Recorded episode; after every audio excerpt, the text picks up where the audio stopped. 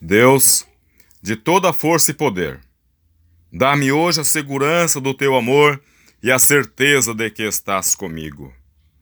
Peço-te ajuda e proteção para o dia de hoje, porque preciso de tua misericórdia. Tira de mim o medo que me invade, tira de mim a dúvida que me perturba. Esclarece o meu espírito abatido com a luz que iluminou o caminho do teu divino Filho Jesus Cristo aqui na terra. Que eu possa, Senhor, perceber toda a tua grandeza e a tua presença em mim.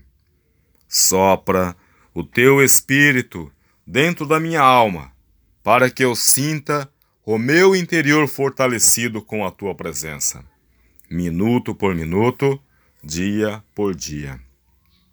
Que sinta a tua voz dentro de mim e ao meu redor, e em minhas decisões eu perceba qual é a tua vontade que eu sinta o teu maravilhoso poder.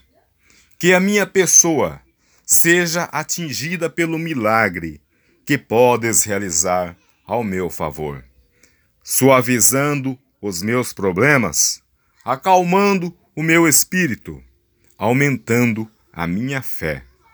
Não me abandones, ó Senhor Jesus. Fica comigo, para que eu não desespere e nem te esqueça. Levanta meu espírito quando o encontrares abatido. Ajuda-me a seguir-te, e sem vacilar, e sem olhar para trás. Entrego-te neste dia a minha vida e a vida de toda a minha família. Livra-nos de todo o mal que possa estar dirigido a nós, ainda que seja por milagre.